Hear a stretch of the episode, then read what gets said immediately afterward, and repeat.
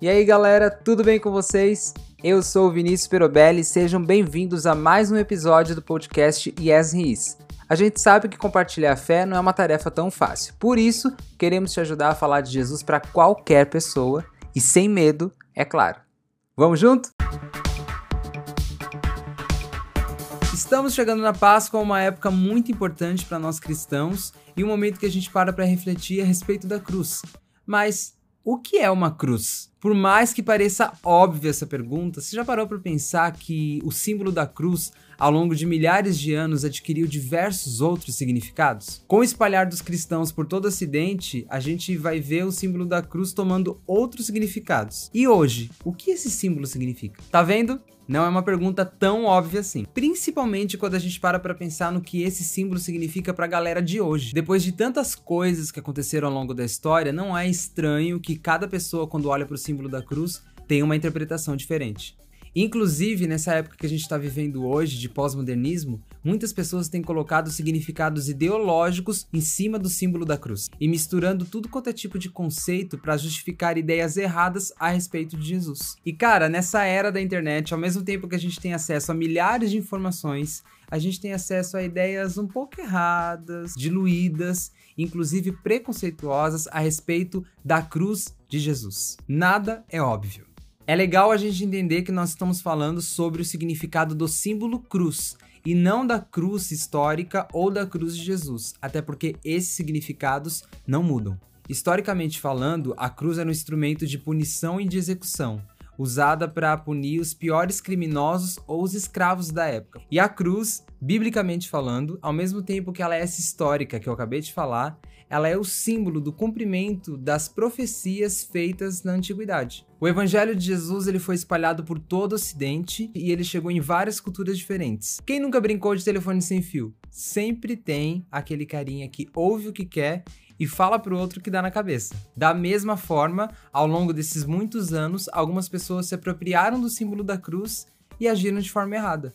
Então, da época da igreja primitiva lá de Atos dos Apóstolos até os dias de hoje, várias pessoas tiveram interpretações pessoais do evangelho que nada se conectam com a doutrina dos apóstolos. Essa é a razão da gente ver o símbolo da cruz sendo usado em tantos contextos diferentes, mas isso em nada quer dizer que o significado original bíblico tenha mudado ao longo da história. Na real, a cruz nem era usada como símbolo pelos cristãos do primeiro século, porque eles sofriam forte perseguição e eles não podiam sair por aí mostrando um símbolo que eles fossem reconhecidos. A cruz só foi apropriada como símbolo pelos cristãos lá no segundo ou terceiro século, a gente vai ver, por exemplo, o símbolo da cruz sendo usado em diversos contextos diferentes que não tem a ver com esse que a gente acabou de falar da igreja primitiva. Por exemplo, o símbolo da cruz foi muito usado lá na época das cruzadas, aquele movimento dos cavaleiros europeus em busca de dominar a Terra Santa. A gente vê também o símbolo da cruz muito presente durante o século XV, na época do colonialismo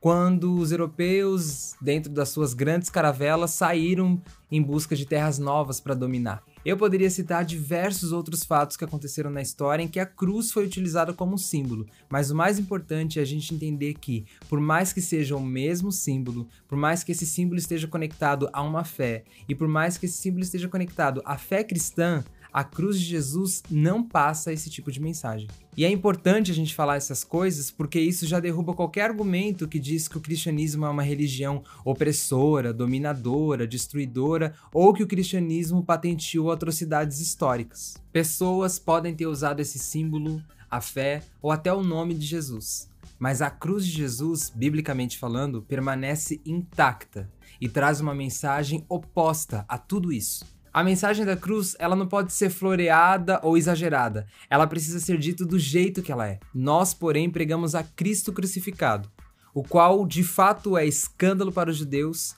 e loucura para os gentios. Cara, a cruz ela é loucura e escândalo. Mas é bom a gente saber que essa loucura não é sobre um dogma ou sobre a nossa religião ser melhor do que a religião dos outros. Essa loucura diz respeito à liberdade. É reconhecer a autoridade de Jesus e ser salvo por ele. E me responde uma pergunta: o quanto que você ama o seu próximo a ponto de querer que ele também seja salvo por Jesus? Hã? A cruz ocupada é morte e vazia é ressurreição. Isso significa que para ressuscitar com Jesus, a gente precisa morrer nessa cruz.